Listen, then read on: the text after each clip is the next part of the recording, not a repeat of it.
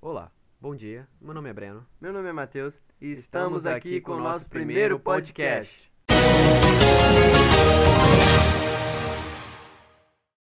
Hoje apresentaremos o trabalho de história proposto pela professora Daniele, com o tema Possíveis motivações que elevam a onda de ataque às escolas.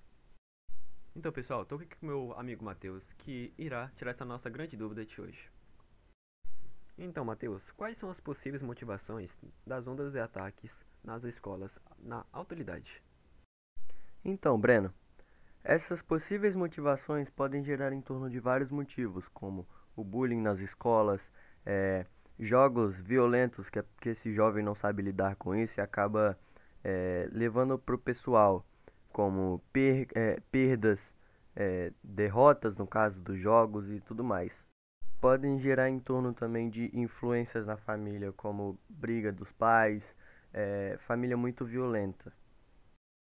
Então, Matheus, me aponte possíveis medidas que a sociedade e o poder público pode adotar para evitar esse grande problema.